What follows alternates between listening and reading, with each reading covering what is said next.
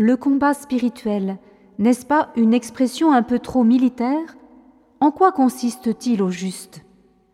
Le père Pierre Découvemont nous répond, et c'est un extrait de son livre Gagner le combat spirituel aux éditions de l'Emmanuel 2006.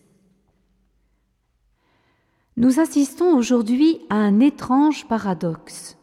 Les internautes peuvent facilement accéder à des sites sataniques qui leur expliquent ce qu'ils doivent faire pour conclure un pacte avec le diable et pouvoir ainsi exercer leur vengeance sur quelque ennemi. Mais au même moment, ils entendent dire que les chrétiens ne croient plus guère à l'existence de Satan.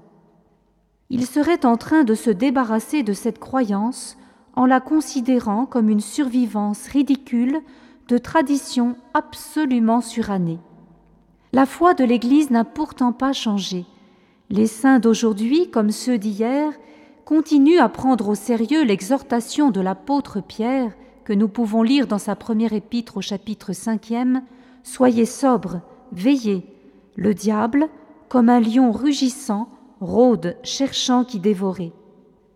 Ils savent qu'ils auront à mener toute leur vie un combat contre Satan. Saint Paul termine plusieurs de ses lettres en le disant à ses correspondants. Revêtez l'armure de Dieu pour pouvoir résister aux manœuvres du diable, car ce n'est pas contre des adversaires de chair et de sang que nous avons à lutter, mais contre les principautés, contre les puissances, contre les régisseurs de ce monde des ténèbres, contre les esprits du mal qui habitent les espaces célestes. Aux Éphésiens chapitre 6. Et il se plaît à décrire la panoplie d'armes à brandir dans ce combat, dans la suite du chapitre 6 des Éphésiens. Tenez-vous donc debout, avec la vérité pour ceinture, la justice comme cuirasse, et pour chaussure le zèle à propager l'évangile de la paix. Ayez toujours en main le bouclier de la foi, grâce auquel vous pourrez éteindre tous les traits enflammés du mauvais. Recevez enfin le casque du salut et le glaive de l'esprit, c'est-à-dire la parole de Dieu. Jésus lui-même avertit plus d'une fois ses disciples qu'ils auront à se méfier du diable et à lutter contre lui. S'ils doivent avoir une confiance totale envers son Père, qui veille jalousement sur chacun de ses enfants, ils devront lui demander chaque jour de les délivrer du malin.